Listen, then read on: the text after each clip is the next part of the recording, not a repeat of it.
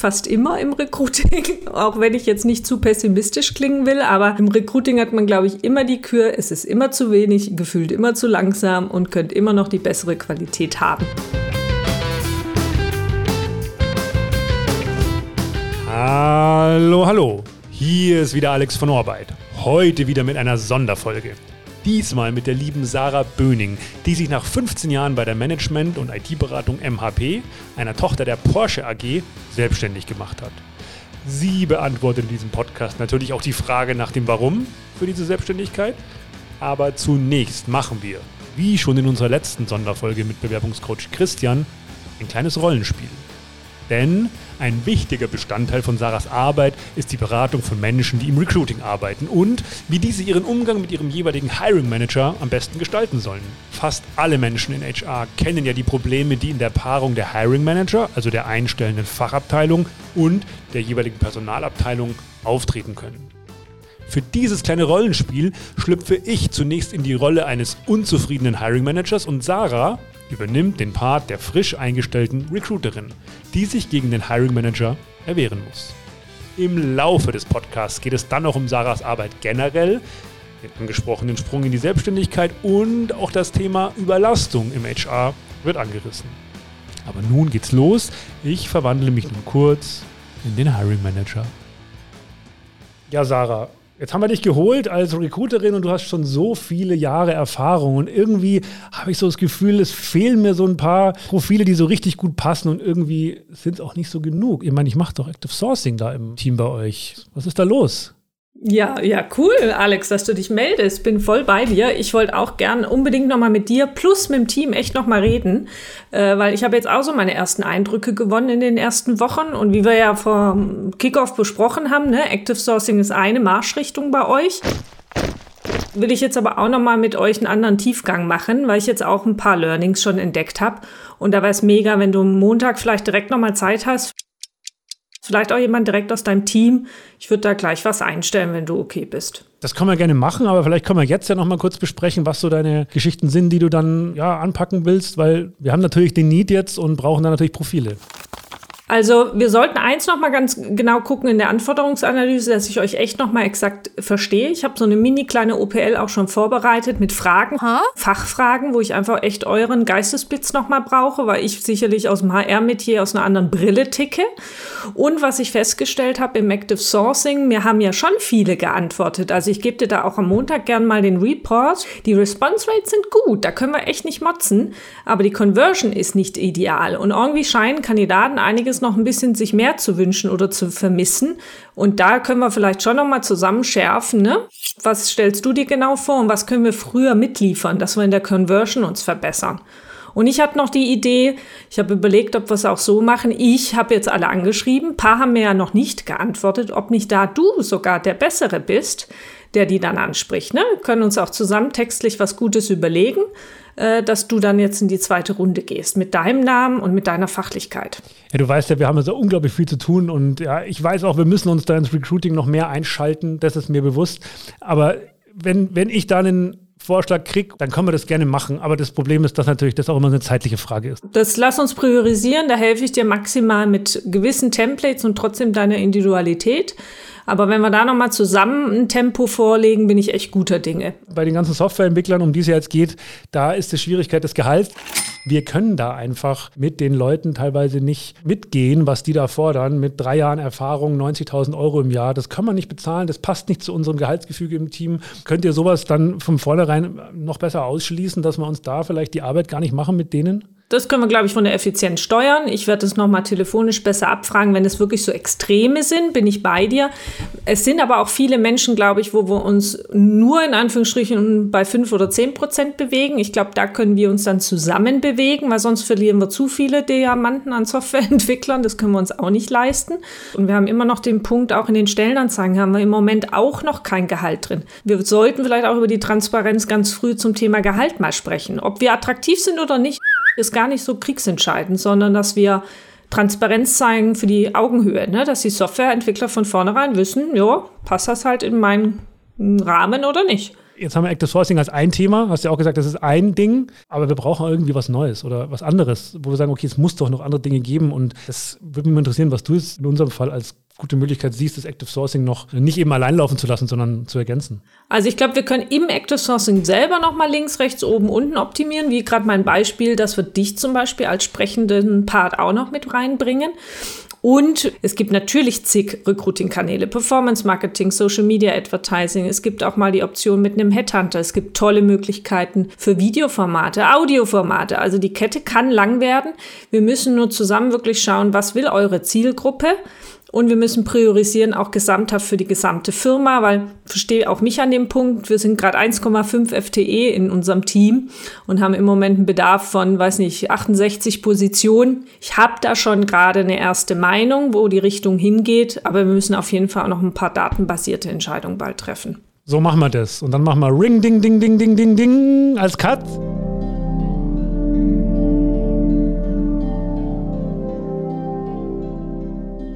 Und ja, Sarah, jetzt frage ich dich in echt, in deiner Arbeit, ist das dann so eine typische Situation, die dann im Arbeitsalltag von deinen Klienten, Klientinnen dann vorkommt, mit dem sie sich auseinandersetzen müssen?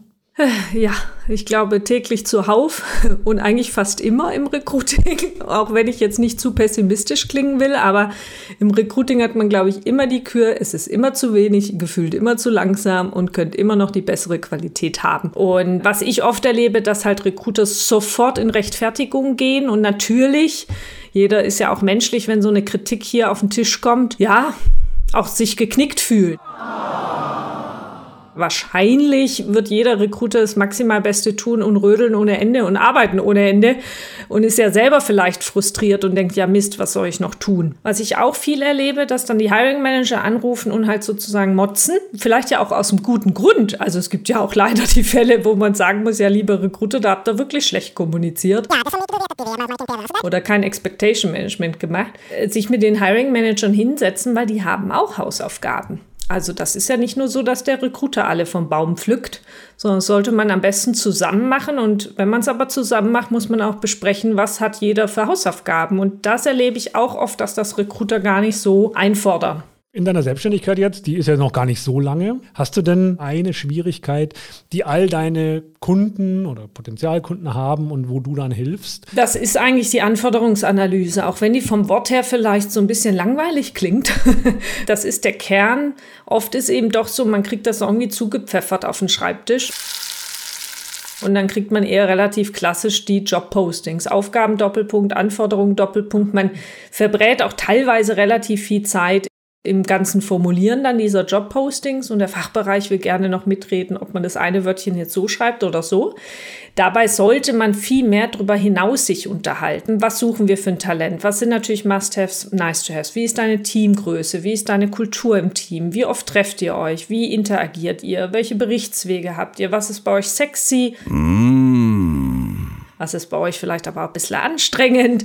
Also, dass man da mal zusammen sozusagen die Hosen runterlässt. Ups. Und dann bringt man idealerweise als Recruiter halt direkt auch einen Fahrplan mit, was wollen wir jetzt tun? Ja, und da ist auch wichtig zum Thema roter Faden, ich halte ganz viel davon wichtig, Expectation Management, denen auch nicht das Blaue vom Himmel zu versprechen. Aber dass sie sich gar nicht so über die Stelle unterhalten, sondern dass es wirklich darum geht, okay, du hast hier Anforderungen und dann mach was draus, aber es wird eigentlich gar nicht kommuniziert. Ist das tatsächlich so? Ich bin jetzt ein Jahr selbstständig, jetzt habe ich noch nicht die ganze deutsche Unternehmerwelt gesehen, aber in vielen Fällen erlebe ich das so, ja. Und vielen fehlt auch so ein Storytelling. Es macht viel mehr Spaß auch fürs Recruiting, wenn ich sagen kann, hey, das ist ein Team von zwölf Leuten, mega cool, seit vor kurzem zusammen fusioniert, die haben gerade drei neue Kundenprojekte gewonnen, sind plötzlich in einer neuen Branche wie Healthcare oder was auch immer. Also je nachdem, was da halt passiert, dass ich das habe weil dann kann ich das auch im Jobposting einbauen, ich kann das im Active Sourcing in den Text einbauen oder habe ich einen Headhunter, der mir hilft oder auch für Mitarbeiterempfehlung, dann habe ich auch eine Geschichte und ich habe das Gefühl, wir haben eigentlich ganz wenig Geschichten. Wir haben immer Aufgaben und Anforderungen. Ja. Und das ist nicht immer eine Geschichte. Da habe ich das Gefühl, dass du ja auch so ein bisschen dafür sorgst, dass die Leute aus dem Recruiting sich trauen, mehr Augenhöhe auch herzustellen mit den Hiring Managern, dass man sagt, Selbstvertrauen auch zu stärken, ist ja auch was, was, glaube ich, ja für Recruiting immer wichtiger wird, weil ja früher wurde die Abteilung ja HR im Allgemeinen ja auch ein bisschen stiefmütterlich behandelt. Das ändert sich ja immer mehr, weil es ja immer, immer wichtiger wird. Und ich glaube, dass das auch für viele ein bisschen eine Überforderung ist. Was soll ich denn jetzt tun? was ich als Learning nicht machen würde, immer nur von Hiring Managern alles, alles annehmen und sagen, mache ich, mache ich, mache ich, renne, renne, renne und weiß auch, die Delivery ist schwer. Ja, und da brauchen wir uns nichts vormachen. Die ist im Moment super schwer und die wird womöglich auch noch schwerer. Und ich halte Recruiting per se echt für eine Teamaufgabe. Also es gibt auch sogar Firmen, wo ich glaube, die brauchen gar nicht so ein starkes Recruiting oder HR, weil Fachbereiche das schier besser beherrschen und besser im Sinne Zielgruppennähe. Ne, die sind in den Communities, die sind in der Vernetzung, die können ganz anders sprechen als wir HRler. Sind wir gerade am Thema LinkedIn oder hier jetzt auch heute unser kleiner Podcast. Das kann man ja auch überlegen. Wo können Fachbereiche sich zeigen? Sie können kleines Storytelling ja auch über organische Reichweite bei LinkedIn tun. Damit können die viel erfolgreicher sein in der Zielgruppe. Oder wir machen einen kleinen Podcast mit denen. Da kommt nämlich dann die Geschichte hoch. Und da ist am besten eben auch nicht wir HRler reden und, und spielen mit den Buzzwords, äh, sondern die echten Geschichten werden eben erzählt. Ne? Once upon a time. Brauche ich dir als Alex ja nicht erklären. du hast mir ja auch was geschickt und zwar hast du bei der Zukunft Personal ja auch um, einen Vortrag gehabt und ich fand da ein ja, Zitat was ja natürlich auch ein, ein verwendetes Zitat ist, aber generell finde ich das ganz interessant, es muss dem Gast schmecken, nicht dem Koch. Kann ja kein Hiring Manager, aber auch niemand aus dem Recruiting genau wissen, was jemand, der vielleicht passiv einen Job sucht, denn wirklich als gut empfindet. Und dann muss man vielleicht auch über den Schatten springen und sagen, ja, wir machen mal was anders und es muss ja nicht uns gefallen. Und ich glaube, dass das immer viel vielleicht in Unternehmen schwierig ist, dass da natürlich irgendwie freigegeben werden muss und es wird nur freigegeben irgendwas, wenn es dem Unternehmen gefällt. Und das ist ja eigentlich genau der falsche Weg. Genau, absolut. Und das ist auch ein, eigentlich so ein leichter Slogan. Es muss dem Gast schmecken, nicht dem Koch. So vermeintlich einfach, aber im Alltag unglaublich schwer.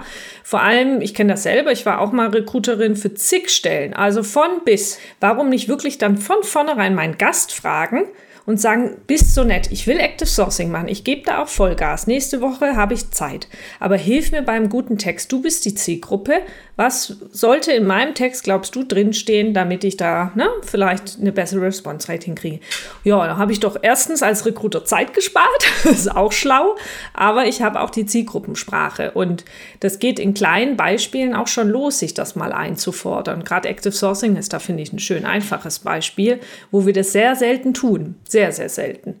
Was würdest du, wenn du noch was highlighten solltest von deiner eigenen Arbeit, wenn du sagst, hey, das ist ein Kunde, der hat das und das Problem und da komme ich rein, die Sarah, und ich bin da perfekt und da kann ich helfen. Ich helfe ihnen genau in so Situationen, dass sie denken, oh Gott, wir haben doch schon gefühlt alles gemacht. Äh, was sollen wir noch machen oder was gibt es denn überhaupt alles? Also die so vielleicht ein bisschen den Überblick verloren haben oder den Wald vor lauter Bäumen nicht mehr sehen. Hello, anyone there? Dann bin ich diejenige, die im Grunde einmal mit ihnen schaut, wo stehen sie gerade im Reifegrad äh, wie so eine Ist-Analyse. Und dann bauen wir einen Fahrplan. Und dann halte ich eigentlich nahezu jedes Recruiting-Problem auch in Deutschland noch für lösbar. Man muss nur anfangen und machen und dann auch ein bisschen mal preschen. Also ich bin bei manchen Dingen auch echt Fan davon, nicht immer die Doktorarbeiten zu schreiben. Ein Mindset-Shift, der da ja mit einhergeht, wenn ich was ausprobiere, ist wie mit kleinen Podcasts äh, für Stellenanzeigen. Da sage ich auch manchmal, macht's doch mal. Ihr glaubt gar nicht, das kann Wirkung haben auf eure Zielgruppe, das hat aber auch Wirkung auf euch intern. Ne? Also Employer Branding Recruiting hat ja natürlich seine große Streitkraft nach extern, aber teilweise auch sehr wohl nach intern. Und das sehen auch viele nicht immer. Und daher, ja, ausprobieren, machen, loslegen. Du warst ja bei einem von außen, von der Außenansicht äh, ziemlich attraktiven Arbeitgeber, würde ich sagen, und hast viele Jahre Recruiting, Erfahrung. Warum hast du dich denn eigentlich selbstständig gemacht? Du hättest ja wahrscheinlich als nächsten Schritt als Angestellte oder was weiß ich, irgendwo Head of HR werden können bei einem Unternehmen. Da bin ich mir relativ sicher. Äh, ich gebe dir recht, das ist ein attraktiver Arbeitgeber. Also es war ja auch lange mein äh, Baby, 15 Jahre. Ich beschreibe das immer so, das Baby ist irgendwann aber auch mit 15 Jahren in die Pubertät gekommen. und irgendwann ist auch ein normaler Abnabelungsprozess vollkommen richtig und wichtig und hätte vielleicht bei mir ehrlicherweise auch schon früher kommen sollen, können, dürfen, müssen. Und als für mich so im Kopf Klick gemacht hat, ich möchte eine Veränderung, ich möchte eine Sarah-Geschichte äh, und keine reine Firmengeschichte. Also wenn man ehrlich ist, ich war ja in einer Unternehmensberatung, die lebt ja auch extrem vom Wachsen, Wachsen, Wachsen und schönen Renditen. Irgendwann hat mir da schon ein bisschen vielleicht meine eigene Geschichte zu gefehlt. Und äh, das Gleiche in Grün für andere Firmen zu machen, kam für mich in dem Momentum und auch heute nicht in Frage weil irgendwie, ne, das ist so ein gewisses Fahrwasser, auch mit Politik, mit irgendwelchen ATS-Tools kämpfen. Und leider ist es manchmal ein Kampf. Also ich habe noch wenige erlebt, äh, die, die da die volle Liebe entfalten. Ja, also lange Rede, kurzer Sinn. Ich habe mir natürlich diese Option bedacht, auch angeguckt, aber jetzt bin ich extrem happy über das eigene Baby. Das ist jetzt ein Jahr alt.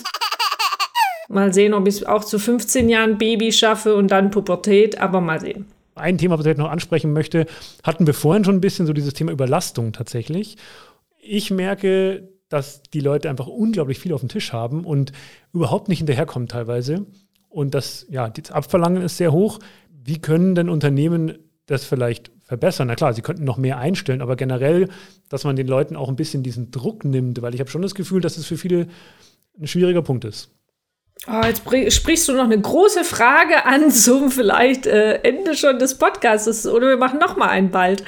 Ähm, ich glaube, ganz wichtig ist zusammen zu priorisieren. Also zusammen idealerweise mit dem Management, das wäre die Königsdisziplin, schaffen aber die wenigsten. Dann wäre zumindest der Minimumschritt im HR und Recruiting Team, damit der Head-Off oder Abteilungsleiterin oder Leiter, je nachdem wer das ist, zumindest dem Team auch Rückendeckung geben kann. Äh, weil wenn es halt nun mal so ist, dass wir nicht alles schaffen, das ist halt so. Ich meine, wir sind ja alles keine Maschinen, die nächtelang durcharbeiten. Das ist ja auch kein HR-Phänomen. Das haben andere Abteilungen auch.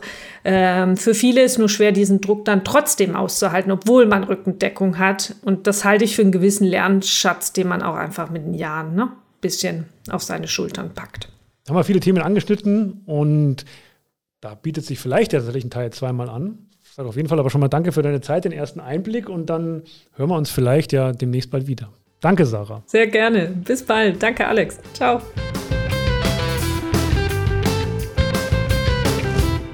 Das war es schon wieder mit unserer heutigen Ausgabe mit Recruiting-Beraterin Sarah. Sarah war ja so nett und hat die Möglichkeit von Audios für ein erfolgreiches Recruiting bereits in der Folge genannt. Wir von Orbit sind ja seit gut drei Jahren mit diversesten Unternehmen am Start und produzieren für diese Original-Jobcasts und Themenpodcasts. Unter anderem Valeo, R&V, Grenke, Miele, Merco TZ, Weischer, Betelligent, Team23, Ausbildung.de, Dresden Sommer, Deloitte und viele, viele mehr. Wenn du nun bis zum Schluss gehört hast und du für deine HR auch den innovativen Weg der Jobcasts gehen möchtest, dann bekommst du von mir nun einen exklusiven Gutscheincode. Den gibt es nur in dieser Folge, nur zum Hören und der sichert dir 30% auf deine ersten drei Jobcast-Buchungen. Das Angebot gilt bis Ende des Jahres und der Code ist natürlich Sarah ist super. Wenn du diesen nutzen möchtest, schreib mir einfach eine E-Mail mit diesem Code an alex.orbeit.de oder alex.jobcast.de und abonniere natürlich gerne unseren Podcast-Kanal. So bekommst du mit, wenn neue Premium-Jobcasts veröffentlicht werden. Und natürlich auch Sonderfolgen wie diese. Würde mich freuen, wenn wir uns bald hören und deinen Weg in das Orbit Jobcast und HR Podcast Universum begleiten dürfen.